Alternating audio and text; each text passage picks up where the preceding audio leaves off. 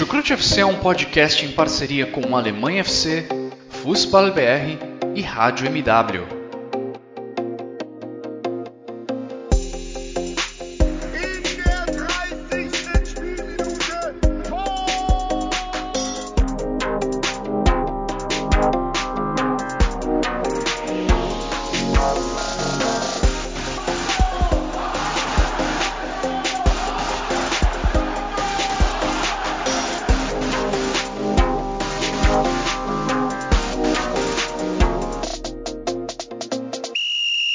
Sejam muito bem-vindos, fãs da Bundesliga. O meu nome é Guilherme Ferreira e eu recebo vocês para mais uma edição do Chucrute FC, edição gravada logo após o final da 16ª rodada da Bundesliga. Bundesliga vai chegando à sua metade, mas hoje, dia 17 de janeiro de 2021, é também uma data para celebrar um começo, o início da vacinação contra a Covid-19 aqui no Brasil. É claro que estamos apenas dando o primeiro passo, o caminho ainda é muito longo para a gente dizer que estamos livres dessa pandemia, mas o primeiro passo foi dado. O primeiro passo aqui no Brasil foi dado nesse domingo com a primeira pessoa vacinada, uma enfermeira, uma mulher negra vacinada lá em São Paulo, no dia em que as vacinas foram autorizadas aqui no país, em que o uso emergencial delas foi autorizado, tivemos essa grande notícia. É claro que nosso principal tema aqui é o futebol alemão, mas não poderíamos deixar de, de comentar, de levantar esse assunto que também nos traz grande alegria. Depois de meses esperando por essa boa notícia, ela finalmente chegou e agora é a contagem regressiva para que a gente finalmente possa se ver livre dessa pandemia e que esperamos possamos voltar à nossa realidade normal que a gente vivia até algum tempo atrás. E bem, para me ajudar a comentar sobre o que de melhor aconteceu nessa rodada de final de semana, que colocou o Bayern de Munique a quatro pontos à frente dos demais na liderança do campeonato alemão. Eu tenho aqui ao meu lado, virtualmente, como de costume, dois outros companheiros de Chucrute FC. Guilherme Monteiro, pode dar as suas boas-vindas, pode fazer o seu comentário inicial aí sobre vacina, sobre Bundesliga, sobre Botafogo. Fique à vontade, Xará, seja muito bem-vindo. É, Feliz 2021 a todos os nossos ouvintes, primeiramente, né? Porque essa no, no, na edição da Bundesliga é minha primeira participação no ano. Frasnoisiar, galera. É, seja agora sim, né? Um verdadeiro novo ano. Agora sim, eu internamente já estou me sentindo 2021 de fato. Acho que essa notícia da vacina é, revigora muito a gente, é, traz um pouco de esperança depois de quase um ano na escuridão e exatamente hoje completa 10 meses que a gente está é, oficializado em, em, o primeiro caso do, da Covid foi detectado aqui no país, né? A gente foi 17 de março, 13 de março assim as coisas começaram a ser fechadas. É, 17 de março, primeiro dia útil, sem comércio, sem muita, sem esses movimentos grandes na rua, um verdadeiro lockdown, por assim dizer. Então esse é também até marcante por isso. A vida esportiva mantém-se na mesma, né? Minutos a gente entrar no ar aqui, eu dei um bom rage, né? Com o lateral direito Kevin. Mas enfim, ainda bem que não foi pro ar, essa foi a minha grande sorte. E é isso, né? E também deixar uma mensagem para nossos ouvintes de Manaus, é, que muita força para vocês, velho. Eu acho que a gente viu o que aconteceu durante essa semana, que é poxa, coisas assim, mas as cenas passando assim na timeline do Twitter, principalmente que era a fonte que nós que consumimos muita informação tem, é uma coisa muito triste. Eu desejo que a minha grande força aí, a, a população manauara, que é um, que é um povo, eu não tive a oportunidade de conhecer, mas de longe assim me aparenta ser um povo muito, muito gentílico e que, que infelizmente está passando por esse grande momento difícil. Força para Manaus aí. E oxigênio é. para Manaus também. É, foi bem complicado acompanhar as notícias sobre Manaus ao longo dessa semana. Felizmente a gente começa essa nova semana com uma notícia que nos traz esperança, não é mesmo, Vitor Ravetti? Seja muito bem-vindo a essa edição do Chucrute FC. Aí na Alemanha, estamos, vocês estão alguns passos adiante na aplicação da vacina, mas imagino que você também tenha feito que você também tenha comemorado, de certa forma, essa notícia aqui do Brasil com o começo da vacinação. Por enquanto, só uma pessoa, mas é um primeiro passo muito importante. Moin, moin, alô, servos. Ah, com certeza, né? Assim, to, todo mundo, todo mundo diz que para você completar um caminho, o primeiro passo é o mais difícil, né? Então, se o primeiro passo foi dado, talvez esse tenha sido mais difícil, né? E os outros vão vir com mais facilidade. É, talvez seja alguma coisa aí para a gente se agarrar. Não exatamente que eu acredito nisso nesse caso, é, da vacina no Brasil, ou mesmo da vacina em geral, porque mesmo se você for olhar para a Alemanha, você já disse bem, estamos aí alguns passos à frente em relação ao Brasil, mas é, até agora não tem nem um milhão de pessoas já vacinadas. E numa população de 80 milhões, tudo bem, você tira aí as crianças, eu estou chutando aqui, digamos que tenha 60 milhões de pessoas para ser vacinado, um milhão né, não, não chega nem aos 2%. Então, é muita coisa ainda para acontecer, seja onde for, nesse, nesse mundão aí, nessa bola que viaja pelo espaço indefinidamente. E pela primeira vez, vale dizer, aqui em Duisburg, depois de dois anos, nevou. Nevou, né? Aliás, quem acompanhou os jogos aí da Bundesliga viu, né? Hoje, sob muita neve, o Bayern de Munique e Freiburg. É, alguns outros jogos também já no, no, fim de semana passado, no, no, o jogo do meio da semana aí que teve é, é, que teve da, da Pokal também, o, o Kiel e o Frankfurt jogando com neve nas duas cidades, mas aqui em Duisburg ainda não tinha acontecido. Ontem aconteceu, mas a pouca neve que tinha já foi embora, viu? É, isso que é o ruim de Duisburg, porque eu, eu sempre falo, se é para fazer frio, se é para fazer o frio que faz aqui, então que neve, porque pelo menos deixa a paisagem um pouquinho mais bonita. E aqui não neva. É aquele, aquele tempo cinza sempre, nublado, mas nevar que pelo menos dá, dá uma alegriazinha, não neva. E ontem, pelo menos, isso aconteceu. E ah, me deixou um pouquinho um pouquinho mais feliz olhando para a rua toda branquinha. É, e também, quando dizer que a neve também ajudou o MSFAL, né, né Vitor? O MSFAL venceu ontem o Mapping é, depois de algum tempo, eu nem sei quanto tempo o Duisburg tinha vencido no jogo. Você vê God sei Dank! God é. Dank, que você seja louvado. é, porque tava, tava difícil, tava difícil, viu? Quem sabe ainda estou com esperança de não cair para a quarta divisão. Eu acho que se tem um time que a pandemia realmente fez mal, esse time é o Duisburg, cara. Meu Deus. Time que tava para subir para a segunda divisão e agora tá brigando para não cair para quarta. E outra, eu vi também todos esses jogos sobre a neve. Ontem, vocês não, talvez não tenham visto, mas o Aue e Düsseldorf também foi um jogo debaixo de neve. Inclusive a bola da Bundesliga foi aquela laranja, que é aquela disputada no, é, no campo realmente de neve. Em Aue, na Saxônia, fez muita, muita neve mesmo. Nevou durante boa parte do jogo. É, só no finalzinho mesmo ali que a neve foi se dissipando e o campinho estava ficando branco, estava ficando verde e tal. Mas os arredores, assim, da Sparkasse Extra Big Stadium Aui, olha que nome do caralho, velho. É, é, tava, tudo, tava tudo branco. Foi de fato uma grande rede de nevasca aí na Alemanha nesse final de semana. É, e olha que a essa altura, no ano passado, no dia 17 de janeiro de 2020, a gente já tinha futebol na Alemanha. Então, é, mesmo se acontecesse no ano passado, mesmo com esse calendário mais apertado, não é exatamente por causa dele que a gente está vendo alguns jogos com neve na Bundesliga. Vamos ver o quanto isso continua, né? Foi a penúltima vitória do Schalke na Bundesliga esse dia. 2 a 0 em cima do Gladbach, foi vencendo na semana passada. Verdade, verdade. Schalke ficou muito perto de completar um ano sem vencer no campeonato alemão. Bem, já já a gente começa o nosso debate sobre essa 16ª rodada da Bundesliga. Antes disso, eu quero dar aquele agradecimento tradicional aos nossos ouvintes, a todas as pessoas que acompanham o Chucrute FC. Se você está conhecendo o nosso trabalho por agora, a gente está com os nossos episódios disponíveis em todos os agregadores de podcasts, no Deezer, no Spotify, no Google Podcasts. A gente também sobe os nossos episódios no YouTube, então escolha seu meio favorito e acompanhe os episódios do Chucrute FC. Agradeço também aos nossos parceiros do Alemanha FC, do Fußball BR.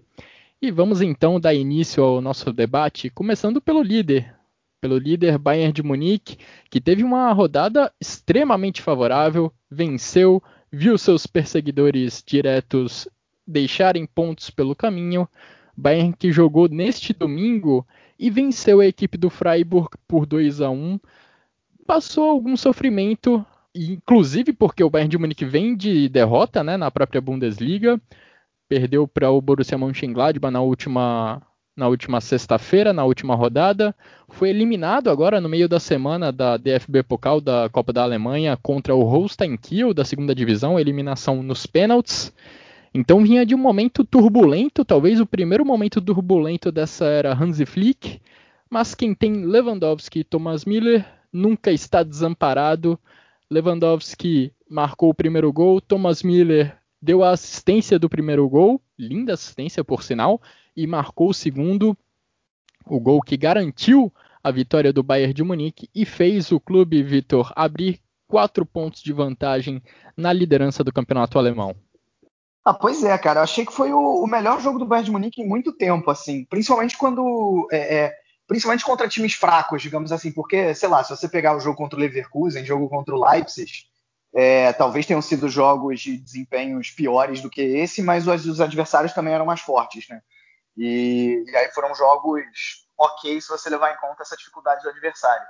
Agora, agora né, vinha, vinha dificuldade, teve dificuldade com o Kiel, teve dificuldade né, recentemente com, com Colônia, com Stuttgart, né, com Mainz, e, e dessa vez, é, não que as dificuldades não tenham aparecido, mas, mas eu achei um time um pouco mais, com uma postura um pouco mais, é, é, mais consistente, né, com, com, uma postura tática um pouco mais consistente. Foi um time que achei que pressionou melhor a, a saída de bola do Freiburg, é, a, a, marcação alta, tá? O grande problema da marcação alta, o grande problema defensivo da marcação alta é, ele, ele, aconteceu, mas aconteceu menos nesse jogo. Achei que na hora que teve que abaixar a marcação, o Bayern abaixou corretamente e, e teve menos problemas.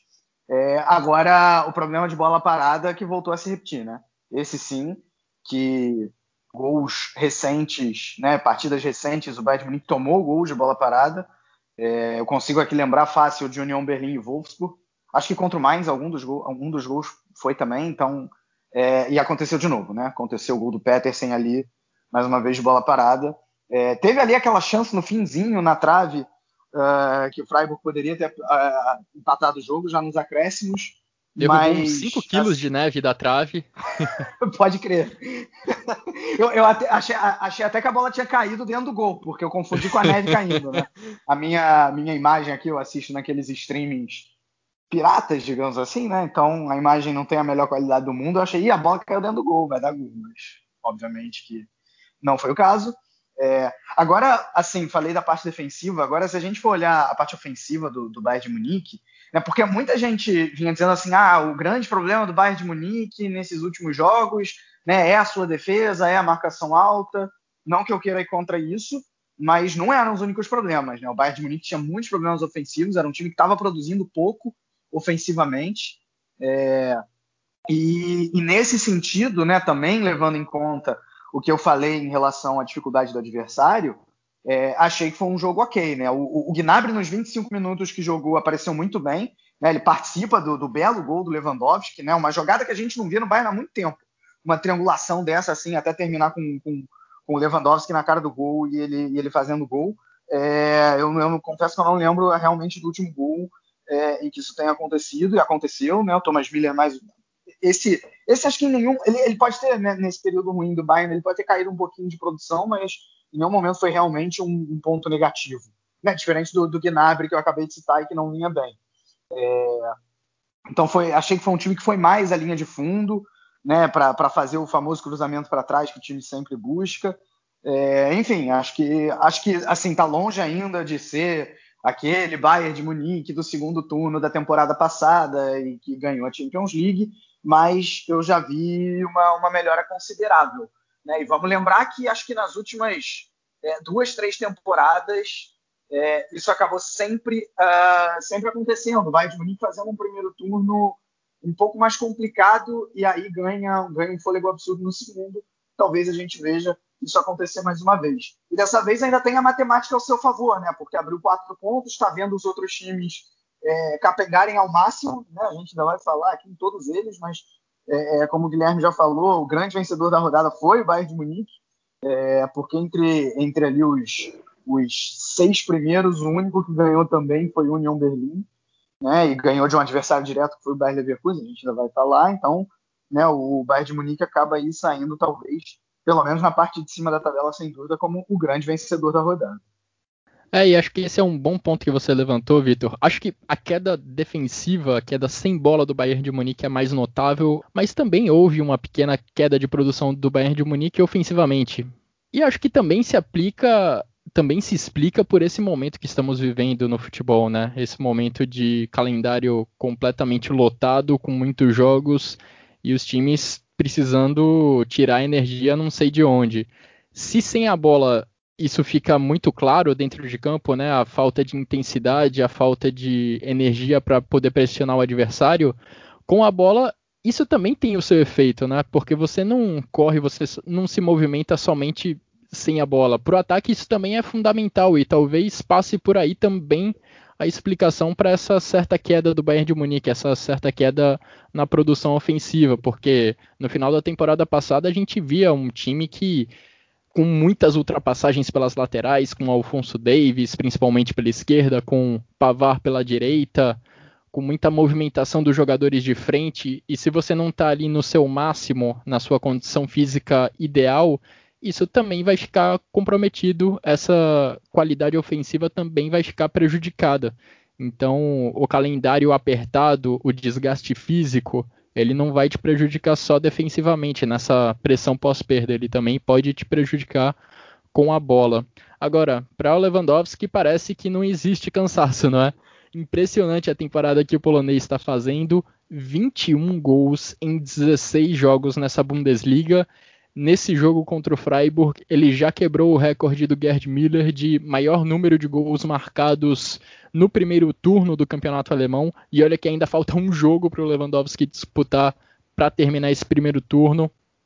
Lembrando que o recorde de gols marcados em uma única edição da Bundesliga pertence ao Gerd Müller na temporada 71-72. Ele marcou 40 gols. Então, se o Lewandowski já tem 21 com 16 rodadas, ele está aí a passos firmes para tentar quebrar esse recorde, recorde que até algum tempo parecia inalcançável, mas que o polonês está fazendo questão de mostrar que sim, é possível quebrar essa marca. Agora queria saber de você, Xará, quais são as suas impressões dessa partida? Um, um, Bayern de Munique que acabou não sofrendo muito defensivamente nesse jogo, a gente não viu o Neuer naquelas situações de um contra um, precisando fazer um milagre para evitar o gol adversário apesar daquele, daquela bola na trave ali no finalzinho do jogo, que foi criada num contexto um pouco diferente. Mas o Freiburg também acho que acabou produzindo pouco, né, enquanto teve a bola. É, né? A estratégia principal do Freiburg, eu discuti isso um pouco no intervalo com um amigo. Cara, o Christian Strauss, tudo bem, é legal a gente ficar é, saudando ele por aqui. Eu já fiz diversas vezes isso, mas acho que a leitura que ele teve de parte foi um pouco errada é, você subir pressão da forma que o Freiburg subiu, era você talvez correr um risco que desnecessário para o momento. O Freiburg não conseguiu se montar na frente, não conseguia estar organizado na frente para recuperar a bola e ter poucos metros para avançar e chegar até o gol. Eu, talvez você fazer um, uma mescla, igual, por exemplo, tentou fazer o mais em alguns momentos, né? O mais que no início do jogo, quando na rodada daqui a duas rodadas atrás.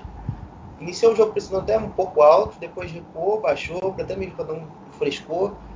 Mas não, também só durou 45 minutos, foi um cavalo paraguaio. Mas aquilo ali foi um bom recorte, aquilo ali foi uma base interessante. Eu acho que. E também a gente está acostumado a ver o, o, o nesses jogos grandes atuar dessa forma, por exemplo, que o mais vive contra o, contra o Bayern. Eu entendo em, em partes o critério do, do para o jogo, mas não concordo. É, e isso fez com que todo jogo do Bayern de ataque rápido, de muita intensidade, fluísse tranquilamente. É, não vi muitas dificuldades também, como vocês citaram. Eu achei que o Zané, a cada jogo desse início de 2021, ele melhora cada vez mais.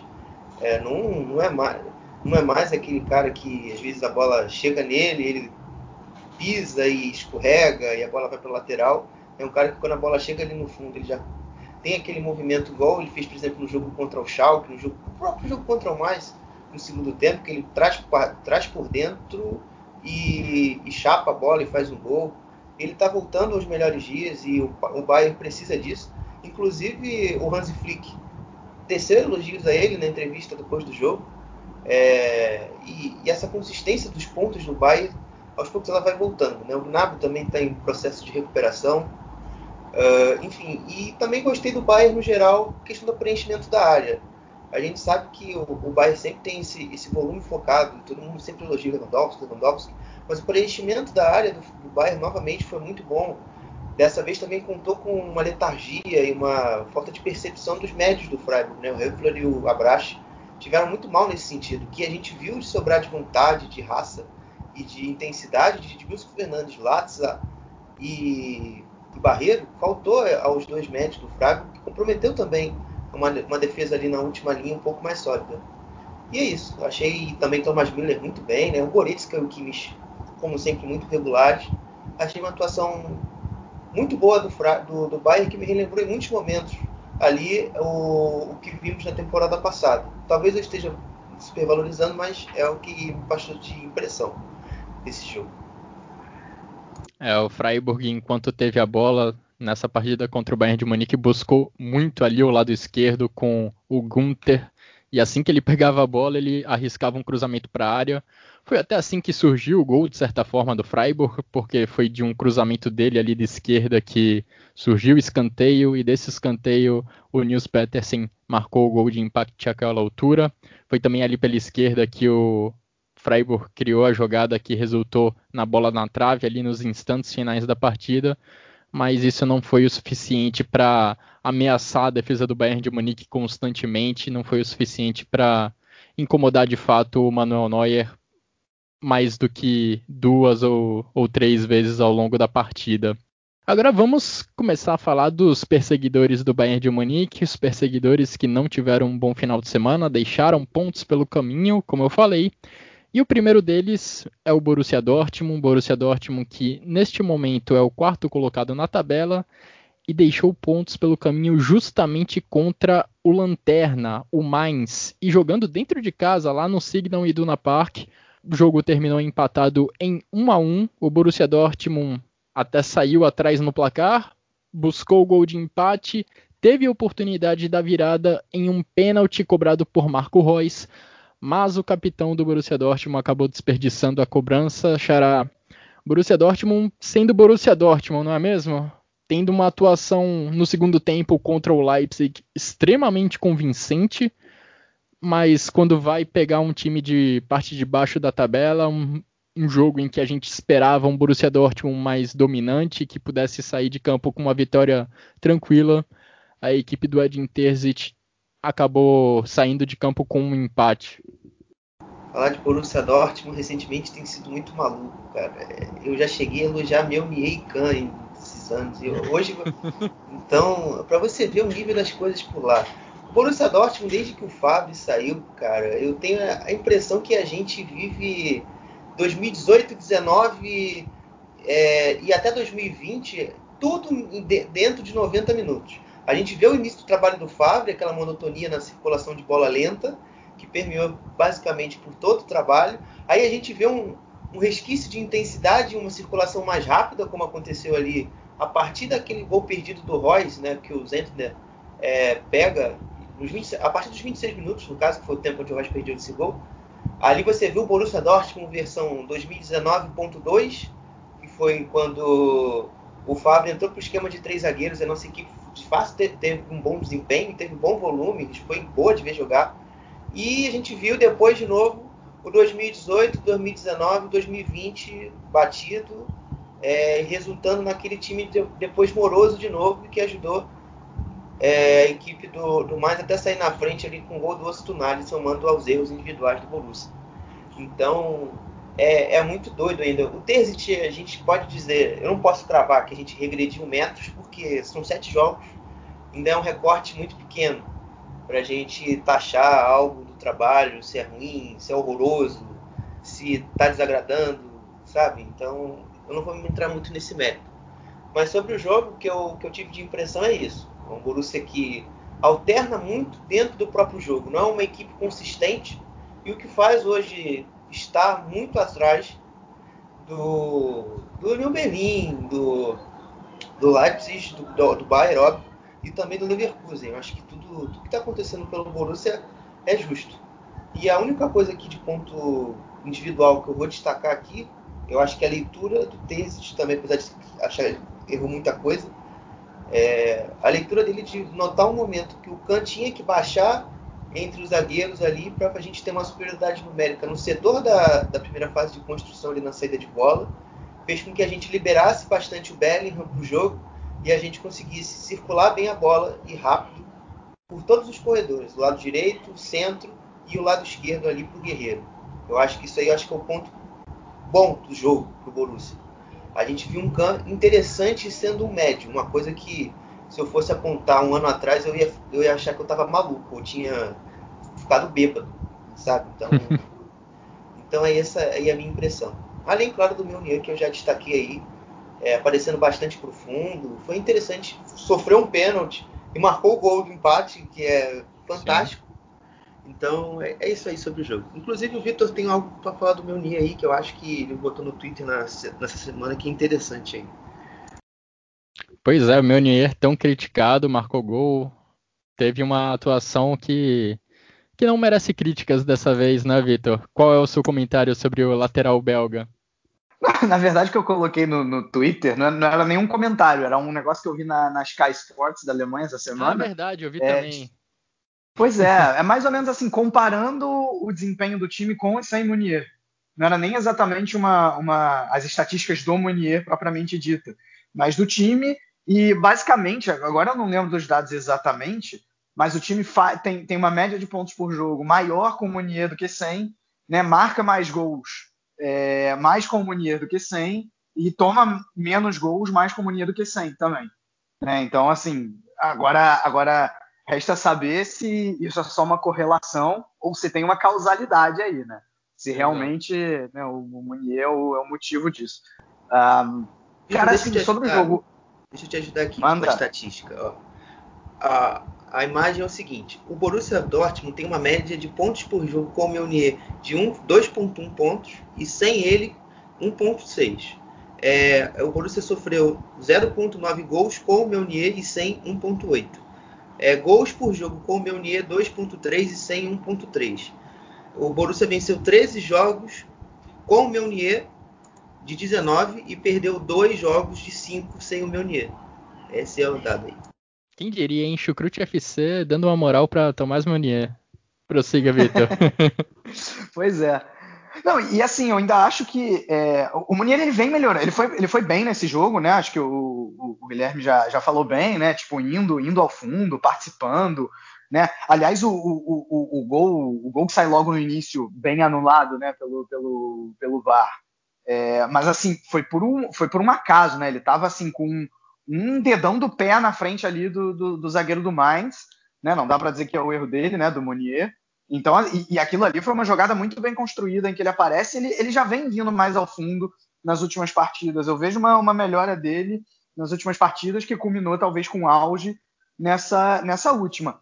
E assim, eu, eu até eu concordo com o que, com que disse o Guilherme da oscilação do Dortmund dentro da partida. Acho uma, uma leitura muito boa nessa mistura né, de, de, de, de das versões passadas aí do, do Dortmund. Agora, assim, eu, eu, eu, vi muitas críticas nessa partida para o Dortmund. Eu, sei lá, eu admito que eu achei talvez exageradas. Eu não achei um jogo péssimo. Né? O, o Dortmund toma um gol que o Ostunali nunca mais vai fazer na vida. Assim, nunca mais vai acertar um chute daquele. Que, na minha opinião, ainda teve uma certa colaboração do Burke. É, e, e, e, assim, tudo bem que ali no, no, no, nos últimos lances da partida o Mainz poderia ter até feito segundo gol, a bola parou na trave, né, num lance ali meio, meio fortuito, meio, meio confuso também. Mas assim, acho que, que tirando isso, tipo, vamos lá, o Dortmund perdeu um pênalti, botou a bola na trave com o Bellingham. O, eu achei o primeiro tempo, sabe, bem, bem razoável, assim, tipo, pressionando legal, tipo, atento no jogo, é, é, com passes rápidos na frente. Né? Não era, para mim, não era um time absurdamente lento. No segundo tempo até perde um pouco de intensidade. É, mas, mas mesmo assim, sabe? E, e, nesse, nesse lance, por exemplo, do, do, do, gol que eu acabei de citar, né, que é, que é bem anulado, aquilo ali talvez pudesse mudar com, com, a, com a cara do jogo. Então, assim, eu acho que tem um pouco, tem um certo, um certo acaso aí do Dortmund não ter vencido a partida. E para mim o que melhor representa isso é que, na minha opinião, o melhor jogador da partida foi foi o Sentner, goleiro do Mainz. Né? Então, quando, quando o melhor jogador da partida é o goleiro, quer dizer que o adversário desse goleiro produziu alguma coisa, fez alguma coisa. E foram realmente várias defesas é, consideráveis aí que, que o goleiro do Mainz fez, né? Então, assim, achei, achei um jogo razoável, né? Claro, tem, tem muita coisa para melhorar ainda, não chega nem aos pés do que foi o segundo tempo contra o Leipzig, não, não, não chega. Né? Assim, uma partida abaixo do Brandt, na minha opinião, jogando fora de posição também, ele ali né, praticamente fixo na, na, na, ponta esquerda, não, acho que ali ele não vai funcionar, né? É, é, agora, o, o Haaland também esteve abaixo, tirando esse, esse gol impedido ali, né, com, com impedimento. Ele, ele não apareceu bem na partida, mas assim, vi um Bellingham bem, vi um Kahn bem, como, como o Guilherme já citou, né? Vi, vi alguns jogadores com exibições individuais de razoáveis para boa. Então, assim, não, não atiro tantas pedras nesse Borussia Dortmund quanto eu já atirei e vejo o Dortmund do Terzic, é, apesar de ser muito cedo para fazer qualquer avaliação, é, já um pouquinho melhor do que o Dortmund do Favre. É, eu, eu concordo com o Vitor nesse sentido, não vou negar que a gente regrediu metros com, com o Terzic, não. Uma, a gente vê uma atitude diferente, a gente vê uma postura diferente. É, inclusive, o que é curioso, e o que até ressalta um dado da rodada passada, é que o Borussia Dortmund fez um segundo tempo bom, que não é comum nesse trabalho do Terzic. Se a gente for avaliar os jogos contra o Werder Bremen, que foi a estreia dele, contra o Union Berlim, o segundo jogo dele, é, esse jogo contra o Mais foram segundo tempos, pelo, pelo três desses sete jogos que ele tem, se eu não me engano, foram tempos bem ruins, né? O jogo do Wolfsburg também não foi um segundo tempo bom. Foi um pouco melhor, mas não muito também. É um time assim que tem uma marca um pouco diferente do Fábio. A gente viu um, um time do Fábio no segundo tempo, principalmente no, no, no início do trabalho, muito melhor, muito muito mais consistente. E nesse caso não, é um primeiro tempo muito forte e um segundo já em queda, geralmente, uma oscilação até que é natural, pela queda física, principalmente, que o Borussia do Terzic é um time muito mais intenso e muito mais ligado e atento em relação ao em relação ao do ao do, do Fábio. E outra coisa, né? O, o Vitor também traz o ponto do Haaland. É, eu, eu, não, eu acho que o, o Terzic fez bem pedir para o Haaland ficar mais profundo. Porque ele ali poderia ser um cara de tentar fixar mais os zagueiros, né? O Hack, o Niakate e teve mais um, o Bell também, os três zagueiros ali para tentar chamar a atenção deles e fazer com que naquele, naquelas ações dele de desmarque ali ele consiga fazer um gol no cruzamento, algo do tipo. E também para uma bola longa, ele conseguir brigar e conseguir ganhar. Era ali a alternativa que o Borussia tinha, não tinha muito para onde correr. Se ele viesse muito talvez para gerar apoio, seria a gente ficaria circulando muito a bola em formato de U, né, que é aquela circulação. A pressão está de um lado, aí ela vai se deslocando de acordo com a bola. Aí o Borussia ia ficar sem profundidade alguma, que já teve muita dificuldade para ter. Então até achei esse ponto aí do Terzic interessante de manter o, o, o Haaland mais pifado, como dizem aí os treinadores aqui no Brasil principalmente. Pois é, apesar dessa, desses bons sinais no Borussia Dortmund em termos de desempenho, não é? vendo algumas alguns motivos de melhora, alguns motivos de esperança para as próximas rodadas e para o restante da temporada. O campeonato alemão está ficando um pouco distante, né? Já são já é uma distância boa para o Bayern de Munique. O Bayern de Munique para o Borussia Dortmund já tem sete pontos de vantagem. A boa notícia é que o próprio Bayern de Munique já caiu fora da Copa da Alemanha. Então, temos uma lacuna aberta aí para o título da DFB Pokal, que pode ser aproveitada aí por Borussia Dortmund, pode ser aproveitada por Bayer Leverkusen e pode, por que não, também ser aproveitada pelo Leipzig, que empatou nessa rodada, também se viu mais distante da equipe do Bayern de Munique na Bundesliga, empate diante da equipe do Wolfsburg. E Vitor, considerando que estamos falando de duas das melhores defesas em termos de gols marcados, de gols sofridos, perdão, nessa Bundesliga, o placar de 2 a 2 até que até que veio um pouco contra essa maré, não é? Para começar, acho que, principalmente no caso do Wolfsburg, essa, essa defesa consistente, não que ela tenha deixado de existir, mas, mas ela diminuiu nos, nos últimos jogos, né? Tem tomado mais gols.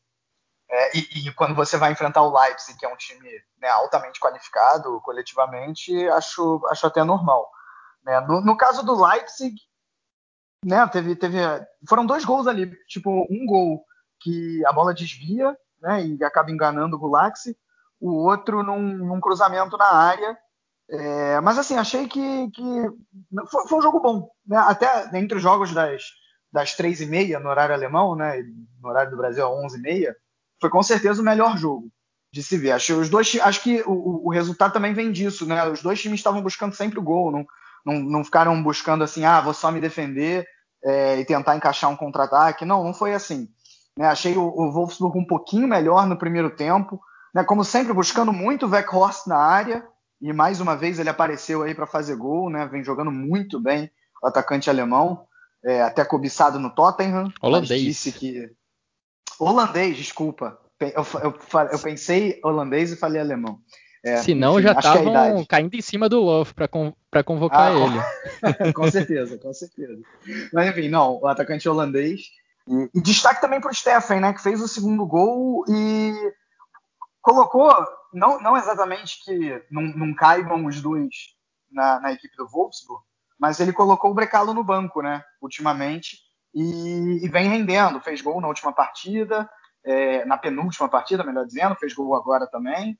Né? Um Wolfsburg que eu achei até um pouquinho melhor no primeiro tempo, mas que no segundo tempo se desorganizou um pouco e permitiu com que o Leipzig chegasse. Não, o segundo gol, aliás, é uma lambança da defesa do, do Wolfsburg, né? assim, deixando a bola passar, achando que estava fácil para o Castiles. Aí o Castiles acaba dando, dando rebote e o Orban pega praticamente embaixo da trave para fazer o gol. Né? É, o, o Leipzig até, até acho que poderia ter ganho a partida nesse segundo tempo. Né? Apareceu, apareceu várias vezes ali o, tanto o Angelinho quanto no primeiro tempo o Mukiele, né? Depois ele acaba saindo lesionado, os dois muito bem pelas alas. Né? A gente fala muito do Angelinho e tem que falar mesmo, e mais uma vez apareceu bem. É, mas o, o Mukiele, ele, ele faz esse papel de, de, ala também. Ele muitas vezes aparece para finalizar também. Não estava jogando muito nos últimos jogos, acho até que teve uma lesão. Voltou bem, mas parece que saiu mais uma vez aí lesionado. Né? É, foi, foi um Leipzig que achei que também melhorou no segundo tempo, depois que o Nagelsmann tira o Forsberg e põe o Incucu, e aí assim coloca o Olmo jogando um pouco mais centralizado, né, fazendo o papel que o Forsberg estava fazendo. O time ganha um pouco mais de velocidade ali, ganha um pouco mais de qualidade, apesar do Forsberg ter dado assistência, né, e, e melhora. Né, achei, achei, acabei achando um resultado justo. Agora uma coisa que a gente tem que sempre dizer, eu já falei isso aqui algumas vezes, em relação ao Leipzig, e agora eu vou incluir o Wolfsburg nessa também, né? São times que realmente se complicam para jogar jogos grandes, cara. O, o, o, Leipzig contra, contra os seis primeiros colocados, né? É, ele tem uma derrota e, e, três empates, não venceu. E falta o jogo contra o Union Berlim, né, no último jogo aí do turno. E o Wolfsburg já jogou com todo mundo, três empates e duas derrotas. É, também não, não conseguiu vencer, né? Tá aí na sexta posição, talvez se tivesse é, ganham algum desses jogos diretos, estava tava numa posição melhor aí. Então, realmente, né, é, no caso do Leipzig, apesar de toda a qualidade coletiva, né, de ser um time agradável de se ver, de ter um técnico é, bastante, bastante moderno aí para o futebol praticado hoje, é, é, um time que dentro da Bundesliga, isso já vem na temporada passada, tem um pouco de dificuldade para jogar jogos grandes. E curioso que nessa temporada mesmo é um time que já deu trabalho para Manchester United e para PSG. Já deu muito trabalho, inclusive, para essas duas equipes. Até por isso eu deixei claro que é dentro da Bundesliga, né? Justamente sim. por isso que você acabou de falar. Sim, sim. E agora, queria destacar também o Walt Weghorst, que entre os mortais, ele tá ali na briga pela artilharia do campeonato. Lewandowski eu nem considero, é concurso, tem 21 gols já marcados nesse campeonato. O Haaland ficou um bom tempo parado por contusão, tem 12 gols marcados. E logo atrás vem André Silva do Eintracht Frankfurt e o Walt Weghorst, ambos com 11 gols marcados. Estão ali na briga pela artilharia, repetindo entre os mortais do campeonato alemão. Xará, quais são as suas impressões sobre essa partida que terminou em 2 a 2 lá na Red Bull Arena? antes de mais nada, muito obrigado, é, Laércio, é, pelo pênalti cometido pelo, pelo Santos Futebol Clube. Obrigado. Empatou um jogo aí, já não vai me deixar com 23 pontos. Enfim, é, eu achei, eu tenho uma visão muito próxima do Vitor. Eu acho que eu vou ser um cara um pouco fire. Eu, eu vou tirar um pouquinho aí dessa, dessa boa atuação do Wolfsburg. Eu achei, eu achei o recorte inicial do Wolfsburg um pouco ruim no primeiro tempo. O, o Leipzig conseguia é, trazer muito bem o Wolfsburg para o setor da bola e gerar espaço no corredor contrário, no, no, lado, no lado oposto ao da bola. Então isso fez com que o Wolfsburg tivesse muitos problemas às costas do Paulo Otávio e no lado do Brooks. Tanto que o primeiro gol, é, logo com 4 minutos, o gol sai dessa forma. Então o Wolfsburg teve esse problema inicial ali. O gol sai, o gol de empate é, do Weghorst sai num momento ali importante, porque o Wolfsburg estava muito preso, não conseguia sair de trás e o gol trouxe uma, uma renovação para o time do, do, do Wolfsburg. No segundo tempo, eu já achei um pouco diferente, né? O Wolfsburg estava iniciando melhor, mas o Leipzig veio com um Kunko depois do intervalo, depois na saída do Forsberg, e ele deu um fogo no jogo, junto com o Angelinho ali no lado esquerdo, fez com que o Leipzig tivesse muita vida, pra, partindo para cima ali do Embabu, né? Que no segundo tempo, a partir do vigésimo minuto, já não tinha mais o Baco, o Baco que estava jogando ali como um ponta, ele que já foi de tudo nesse Wolfsburg, é impressionante, já foi volante, já foi ponta, já foi lateral, só falta jogar de goleiro. E mal é, chegou, hein? Exatamente, mal chegou. É, ele, ele saiu e entrou o Brecalo. O Brecalo não deu o mesmo suporte que, por exemplo, o Baco deu. Então deixou os dois contra um, né, que a gente conhece. É, Angelinho e Cunco em cima do Embabu. E também salientar a bola parada do, do Leipzig, que foi primordial para que originassem outros lances de perigo. O Olmo tem uma finalização de primeira maravilhosa, que o Castro faz uma ponte e a bola vai para escanteio. É apenas um dos lances ali onde o, onde o RB aproveita-se da bola parada como meio para fazer um ataque rápido e, e chegar na frente e, e, ser perigoso. Eu achei basicamente isso. E também o gol, né? Que sai o gol do Urban também originando da bola parada. É, tivemos esse 2 a 2 lá em Leipzig e tivemos outro 2 a 2 entre equipes que estão ali bem nessa temporada. Tivemos um 2 a 2 entre Stuttgart e Borussia Mönchengladbach. Impressionante como o Stuttgart não consegue resultados positivos em casa. Dessa vez precisou de um gol nos acréscimos do segundo tempo, o gol do Silas Vamanjituka de pênalti para se salvar da derrota jogando na Mercedes-Benz Arena. Cara, assim, foi um jogo bem legal de ver, cara. Foi, assim, jogo raro na rodada em que foi, foi interessante, principalmente no sábado, né? Os jogos de domingo foram, foram legais. Mas no sábado, né, esse que a gente acabou de falar, o Wolfsburg e Leipzig, e esse também é o Stuttgart e Gladbach. E, cara, assim, eu começo por dois destaques individuais, um de cada lado.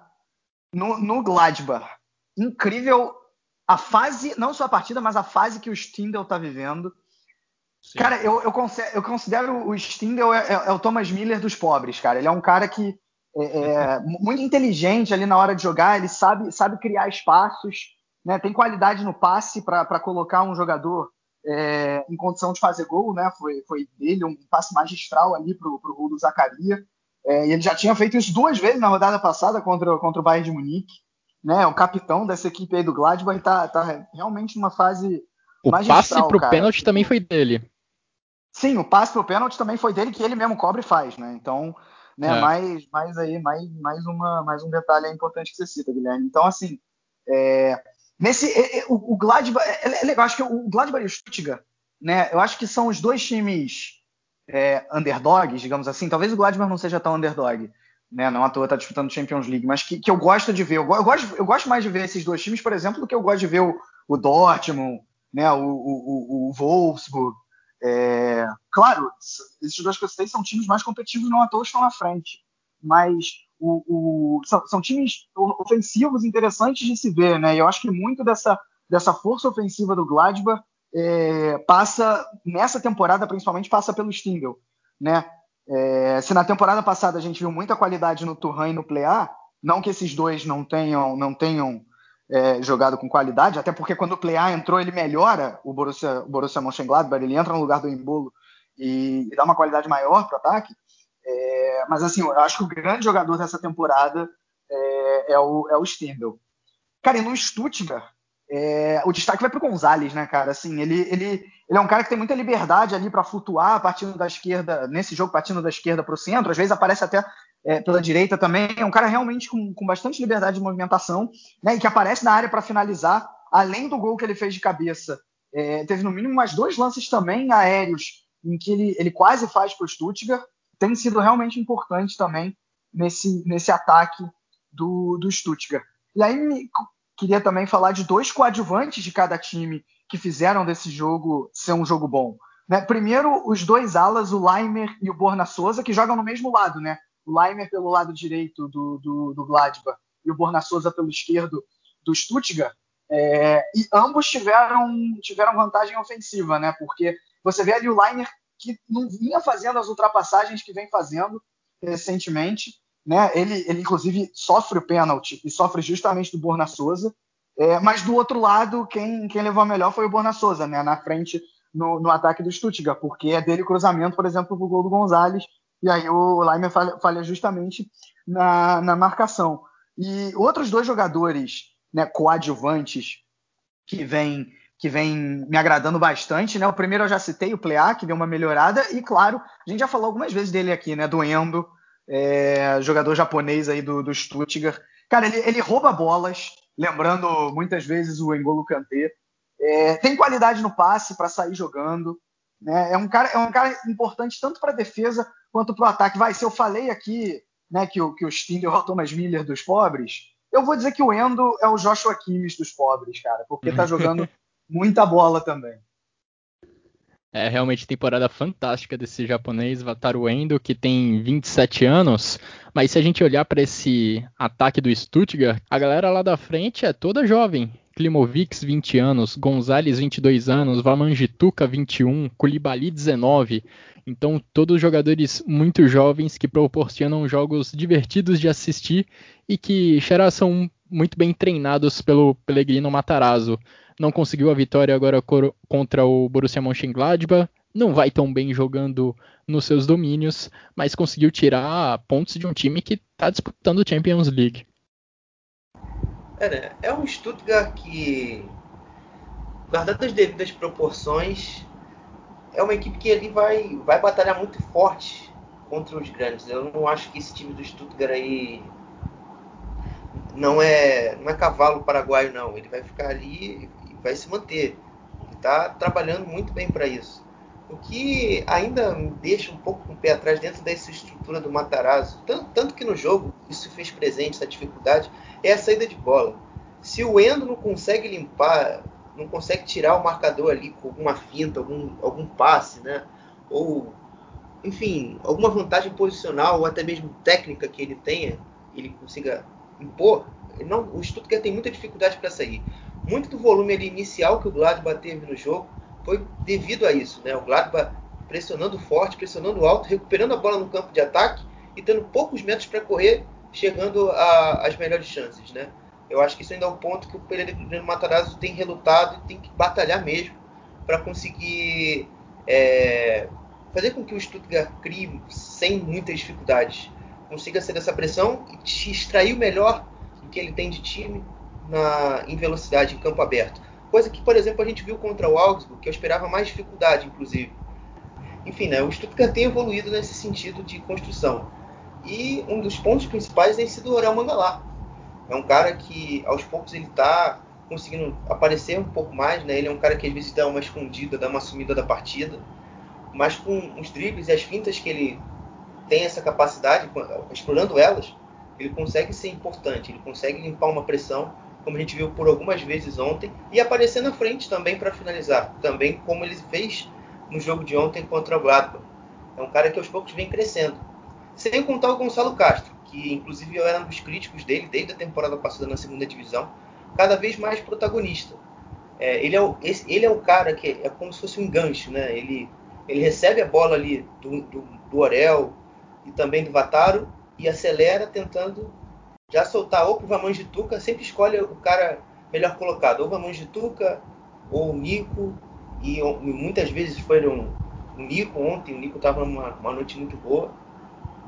e, e, quase que o Stuttgart consegue ter uma vantagem até mais confortável, né?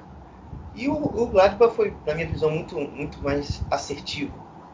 O Gladbach, nas poucas chances que teve ali, explorou bem o Stindl, é, que está vivendo uma fase, como o Vitor disse, também fantástica.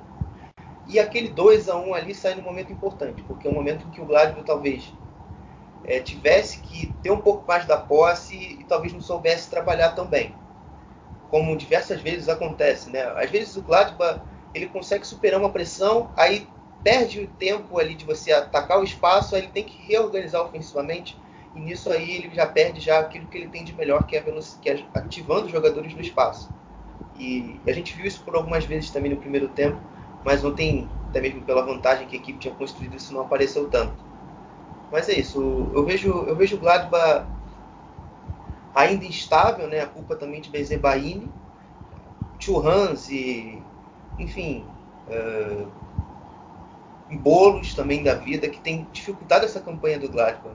Sempre tem um erro individual que tem custado os pontos. Isso aí é, é conversa, é acerto, é, que, que as coisas vão entrar nos eixos e vão, vão fazer com que o Gladbach recupere. É, de fato, o Gladbach e Stuttgart são times. A... Diga, Vitor.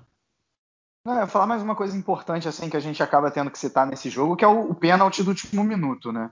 Porque, assim, eu, eu, não costumo gostar de falar de arbitragem e de possíveis erros de arbitragem, mas esse a gente tem que falar porque pelo que aconteceu no pós-jogo, porque o próprio Félix Brich, que, Brich, que é o, foi juiz da partida, e que é inclusive o juiz alemão que é, apitou na última Copa do Mundo, né? Ou seja, um cara qualificado. Ele admitiu que ele errou no lance. Ele foi ao VAR, viu o lance no, no, no, no, no vídeo, deu o pênalti e depois do jogo é, disse que o Stuttgart poderia considerar-se com sorte é, pelo que aconteceu. Então, assim, acho que isso é importante de ser citado. Eu, eu não daria esse pênalti também, mas eu não acho um absurdo que tenha sido considerado, porque, na minha opinião, o Ben Sebaini foi muito garoto né, assim, nesse último lance. Foi assim, ele foi.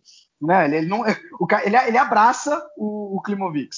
Ele simplesmente abraça o Klimovic. Eu não estou dizendo, ah, então foi pênalti, né? Porque assim, se o juiz está dizendo que não foi, eu não vou, eu não vou, né, dizer que, que foi. Eu não vou ir contra o que o próprio juiz admitiu o erro dele. Mas o Ben Sebaini não pode fazer o que fez. É, gerou realmente uma repercussão muito grande essa decisão do Félix Brich no final do jogo. Decisão que acabou levando o Stuttgart ao empate ali nos acréscimos do segundo tempo, com o pênalti convertido pelo Vamanjituka. Agora, como eu ia falando, Stuttgart e Gladbach são duas equipes que de fato são equipes, equipes agradáveis de ver em campo. É legal ver essas duas equipes jogarem, mas a posição na tabela não é tão boa assim. O Gladbach é o oitavo com 25 pontos, o Stuttgart é o décimo com 22, no caso do Stuttgart, pesa muito esse desempenho ruim dentro de casa, e no caso do Gladbach, creio eu que esse calendário cheio está pesando bastante também. Disputando a Champions League, disputou um grupo dificílimo contra a Inter de Milão, contra Real Madrid, contra a Shakhtar, e agora passou para as oitavas de final. De qualquer forma, traz um impacto negativo para a campanha na Bundesliga. Vamos falar agora sobre outro time que persegue o Bayern de Munique, mas que deixou pontos pelo caminho nessa rodada. O Bayern Leverkusen visitou o Union Berlim na capital da Alemanha e saiu derrotado, perdeu por 1 a 0. Union Berlim novamente conseguindo um grande resultado, tendo uma grande atuação contra uma equipe lá de cima da tabela e novamente com uma defesa muito forte, cedeu pouquíssimas chances de gol ao Bayer Leverkusen, apostando nos contra-ataques e foi exatamente num contra-ataque que a equipe do Urs Fischer marcou o gol já no final da partida. Destaco aqui o Aoni, que foi titular nessa partida, já, tem, tem, já vem tendo atuações de destaque há algumas rodadas, e nesse jogo que ele brigou para segurar a bola no pivô, esperar os companheiros para dar sequência aos contra-ataques, foi uma enormidade. Deu muito trabalho ali para o Tapsoba e para o Jonathan Tah. O gol nem precisou, o gol do União Berlim nem precisou ter o Aoni em campo, ele já tinha saído, foi o Teuchert quem marcou. De qualquer forma, fica aqui o destaque, Xará, para essa atuação do jogador, do atacante do União Berlim, é, eu acho que eu vou ficar principalmente com os defensores do União Berlim, né? Que conforme o tempo de jogo foi avançando, eles foram crescendo junto. É, é. Hübner, é, Friedrich e também o Knocher. o trio de zaga, principalmente ali na parte final, foi perfeito.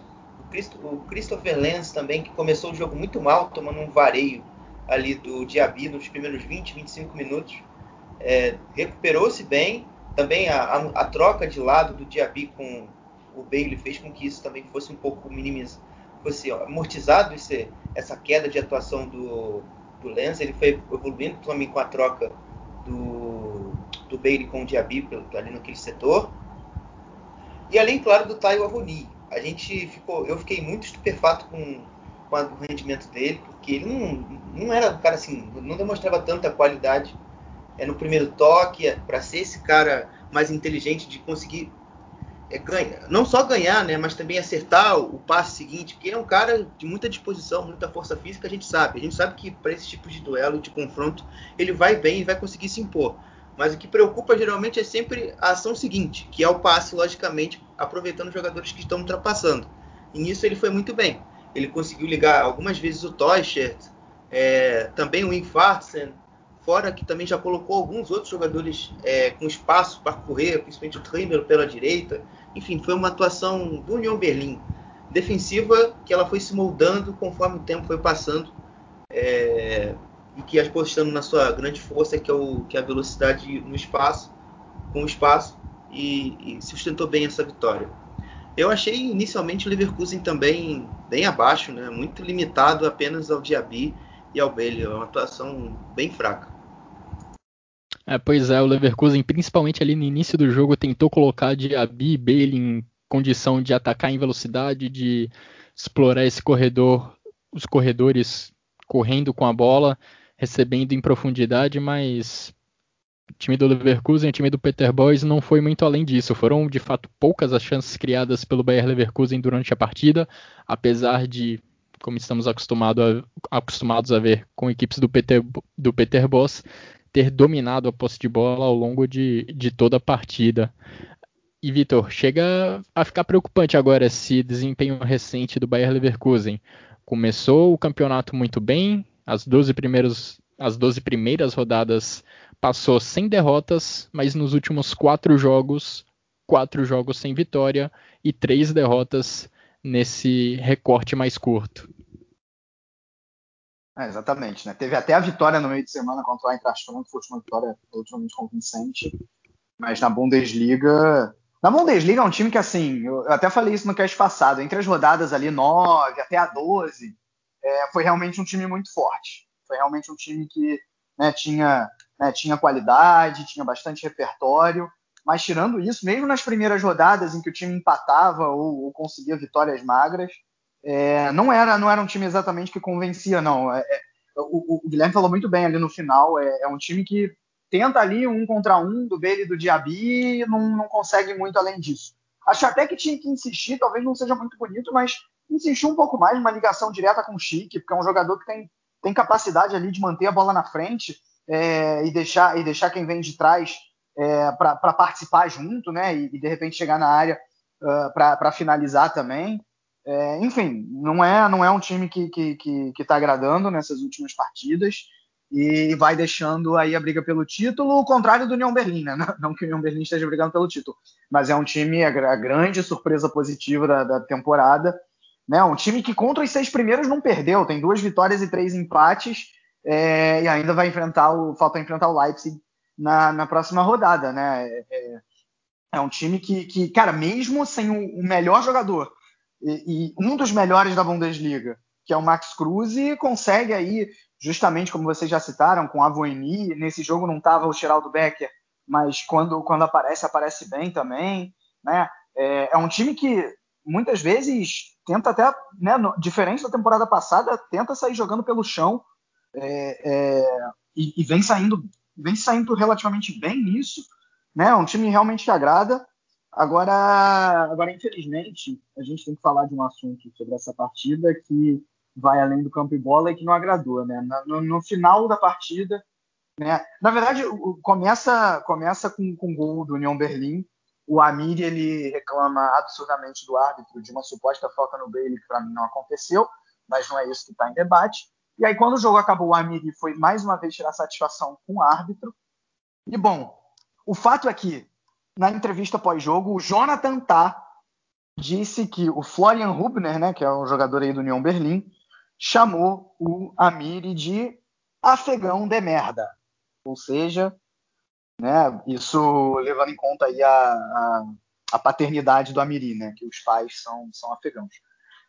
E, bom, né, caso aí de, de xenofobia, diria nem só xenofobia, racismo mesmo, né, é, inclusive no, no, no, os jornais alemães trataram o caso como racismo.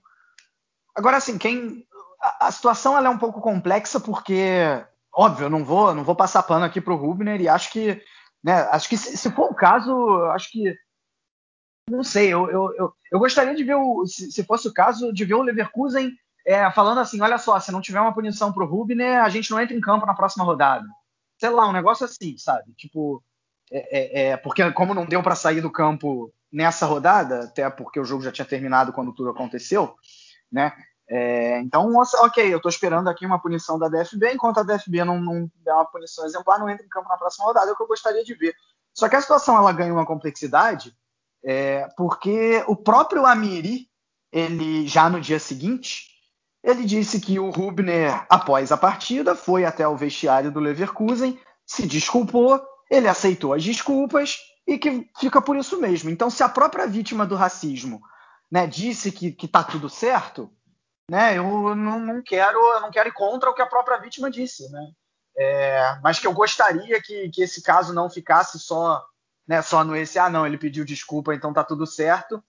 Eu, eu gostaria. Enfim, e, e se tratando de um jogador do Union Berlin, né, que o Union Berlin com toda né, com, toda, com todo o engajamento político que a gente conhece, né, é, é, anti, antirracista, anti-antissemita, né, com toda essa, todas essas questões, né, anti-homofóbico, é, vi justamente um jogador do União Berlim, talvez agrave mais ainda as coisas, mas enfim, como eu disse, né, se a própria vítima ali se acertou com, com o agressor, eu acho que fica um caso um pouco mais complexo.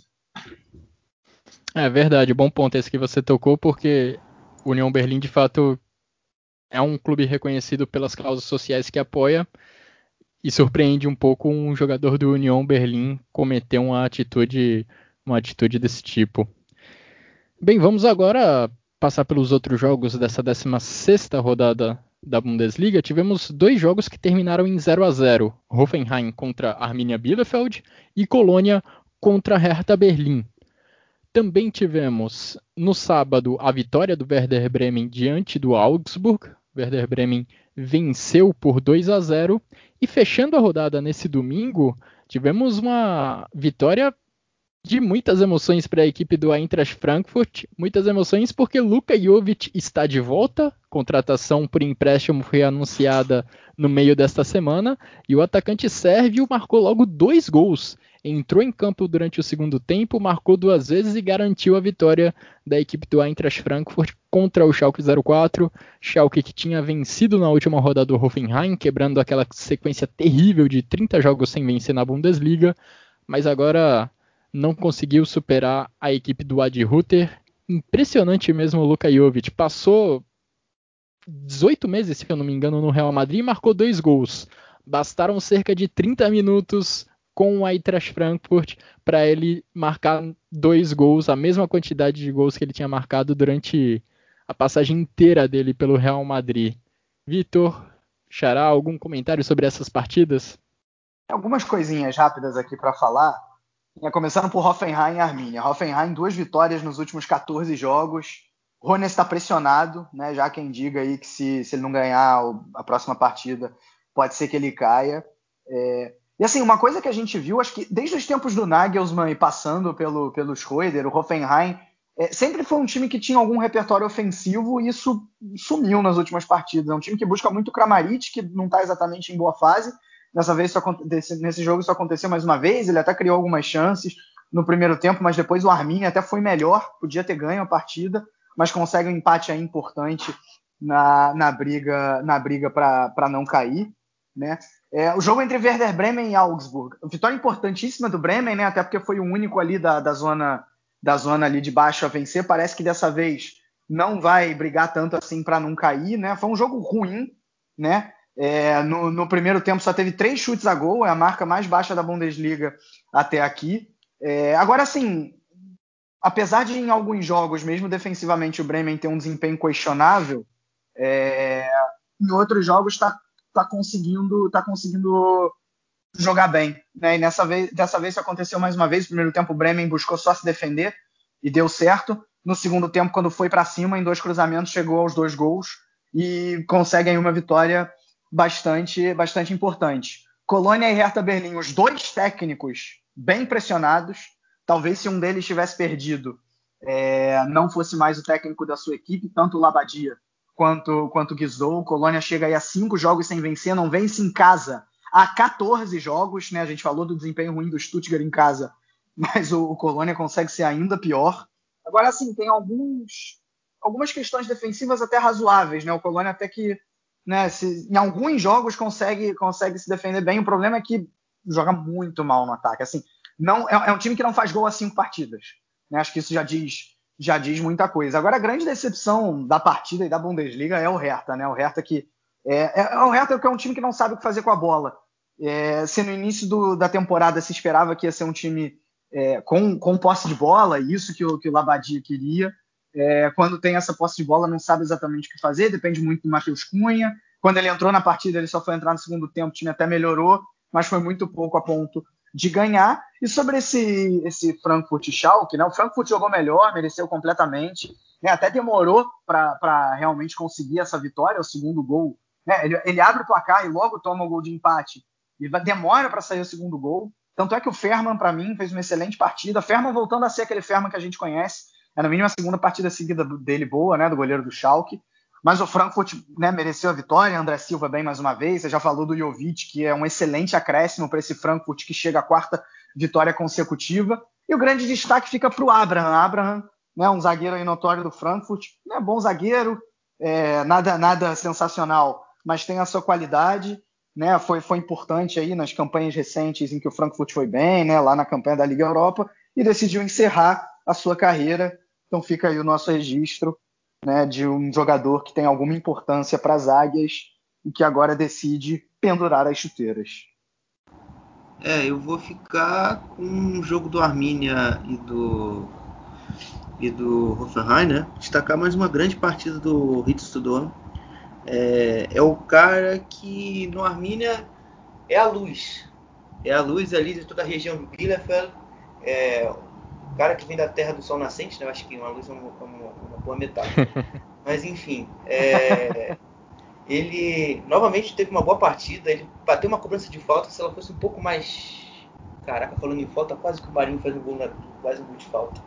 É, ele quase a bola entra, igual como o Marinho aqui. É, enfim, e o Arminia tem evoluído aos poucos. A gente vê o Reinhold Iago, apesar da sua, da sua barriguinha excessiva, até igual o Valtinho aqui no futebol brasileiro, é, fora, fora de forma, e tem ajudado, fez o gol na rodada contra o, o Hertha Berlim na, rodada passada. O Fabian Klosch, desde que faz o gol contra o Schalke, ele retorna ao bom nível. A gente consegue ver no Klosch, não um cara igual na segunda divisão, porque não converte tantos gols assim, mas um cara muito mais influente e importante dentro do modelo de jogo. É um Arminia que aos poucos é, vai voltando ao nível que, que agradou muito na segunda divisão. Ganhou hoje, específico, sei lá, um pouco mais de uma hora, a notícia da contratação do Vasiliades para o meio-campo. Então, o meio-campo do Arminia, que a gente conhece de Hartel, Kunze, Iago é, e Doan, vai ganhar um acréscimo técnico ali naquela, naquele meio naquela volância ali, pode ser que o Kunze acabe saindo dessa equipe entrada do Vasiliades, qualificar mais a saída de bola. O meio-campo do Arminia não perde em tanta intensidade, mas ganha mais em qualidade de passe. O Dama vai ter alguém para dialogar, então vai ser importante para o Arminia nessa sequência. E sobre o Hoffenheim também trazer um destaque de contratação. Trazer a chegada do lateral esquerdo, David Raum, que sai do Fürth. A gente destacou essa contratação, inclusive, no podcast da segunda divisão meio que dando já um indício que o Hoffenheim não deve querer renovar com o Ryan Sessegnon, que faz uma boa temporada até. É um cara que é importante dentro da estrutura, é, chega muito ao fundo, dá uns bons cruzamentos. É um cara que recuperou o seu futebol jogando na Bundesliga. é, mas que financeiramente aí para o time do Hoffenheim se deve ter se tornado inviável. E você podendo pegar um lateral de qualidade semelhante, jovem, assim como o Cessenhon, e sem custos é muito mais, muito mais vantajoso aí para a equipe do Hoffenheim, que vai ter o David Raum até 2025 no seu plantel a partir da próxima temporada. Pois é, e fazendo um comentário sobre essa aposentadoria do Abraham, zagueiro do Eintracht Frankfurt, aposentando-se após 17 anos para dedicar mais tempo à sua família, ficar mais tempo na Argentina, é uma aposentadoria que pode dar mais, que deve dar mais espaço a um brasileiro, o Tuta, zagueiro formado no São Paulo, aqui no Brasil, que se transferiu cedo lá para o Eintracht Frankfurt, ainda não teve muitas oportunidades, mas agora deve ter mais chances de jogar. Vamos aguardar e ver como se porta o brasileiro nessa defesa do Eintracht Frankfurt. Bom, fechamos o nosso resumo da 16ª rodada da primeira divisão da Bundesliga. Vamos saber então o que aconteceu na segunda divisão. Salve, salve pessoal do Chucrute FC, quem está falando é o Thiago Barbosa, da Música Brasil 2. Falou o que aconteceu nessa 16 rodada da Svete Liga, exceto a partida entre Hamburgo e Osnabrück que jogarão nesta sexta-feira. Vamos lá. Nos jogos de sexta-feira, o Greuther recebeu o Paderborn e ficou no 1 a 1. No outro jogo do dia, o Augsburg Eagles recebeu o Eintracht Braunschweig e ficou no empate sem gols. Os Leões da Baixa Saxônia tiveram dois jogadores expulsos. Já nos jogos do sábado, o Bochum recebeu o Nuremberg e venceu de virada pelo placar de 3 a 1, colocando os camundongos de forma provisória na liderança do campeonato. No outro, no outro jogo de sábado, o Ergs recebeu o Fortuna Düsseldorf e a equipe de Uwe Roser venceu por 3 a 0, colocando a equipe da Renânia do Norte-Westfália na zona de classificação de playoffs da Bundesliga. No outro jogo de sábado, o Hannover 96 recebeu o São Paulo e os Piratas quebraram o jejum de 14 partidas ao vencer por 3 a 2. Nos jogos do domingo, o Heidenheim recebeu o Darmstadt e venceu por 3 a 0, com destaque para Christian Kulvetter, que voltou a marcar na competição depois de quatro jogos de jejum. No outro jogo de domingo, o Rosten Kiel recebeu o Karlsruhe, as cegonhas que fizeram história na última semana ao derrotar o Bayern de Munique nos pênaltis pela Copa da Alemanha, foram derrotados dessa vez por 3 a 2.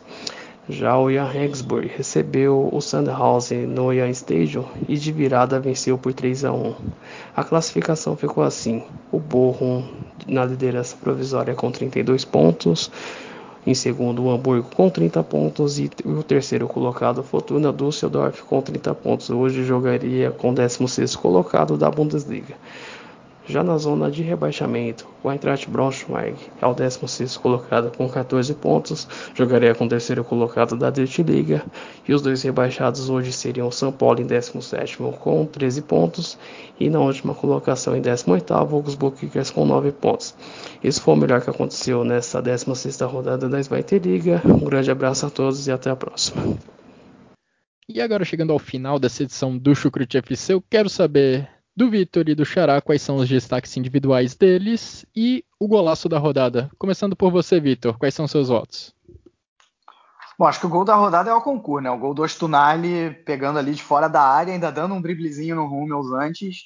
Mas como eu falei ao longo do cast, um gol que ele nunca mais vai fazer. Né? Mas esse é o gol da rodada. Meus três jogadores de destaque: Stindel, Thomas Miller e Jovic. E para você, Xará, quais são seus votos? Ah, eu vou ficar sem dúvida o gol do Ostunari, com um pouco de dor no coração. Mas os meus destaques são. Vou ficar com, também com o cara do jogador do mais. O Zentner. Uh, Miller, esse jogo também do Bayern eu achei ele bem bom. E o Jovic pelos dois gols aí. Eu vou também no gol do Ostonali, de destaques individuais Stindel, Miller e o Zentner.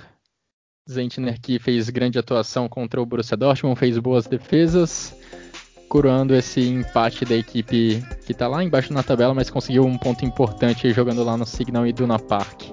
Bom, e dessa forma a gente chega ao final dessa edição do Chucrute FC, agradecendo ao Vitor, agradecendo ao Guilherme Monteiro pelos comentários, pelas análises e agradecendo a vocês que nos acompanharam até aqui. Um grande abraço a todos e até a próxima.